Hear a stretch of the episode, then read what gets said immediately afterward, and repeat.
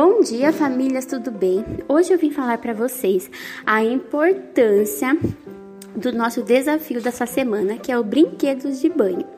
E vocês vão fazer em casa com as crianças na hora do banho para ser um momento bem gostoso. Deixe eles levarem o brinquedo que eles quiserem é, para esse momento. Pode ser carrinho, boneca, pelúcia, para que eles façam uma demonstração de como vai ser o banho deles. Que eles vão dar o banho no brinquedo, lavar as partes do corpo, sinalizar para eles aonde é cada parte, fazendo essa nomeação para a criança consiga fazer essa associação.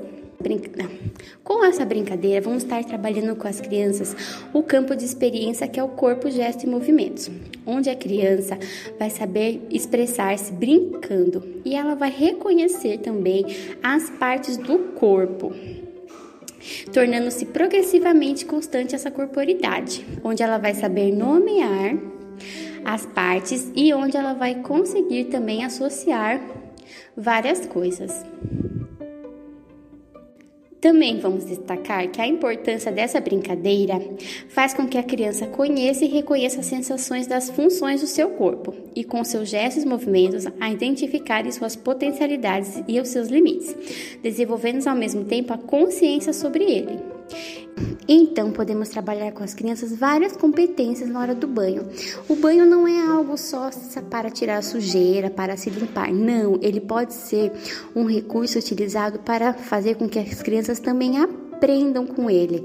Então, é uma dica muito importante para vocês transformarem esse momento também em um aprendizado, tanto para a criança como para vocês, que eles vão se descobrindo cada dia mais.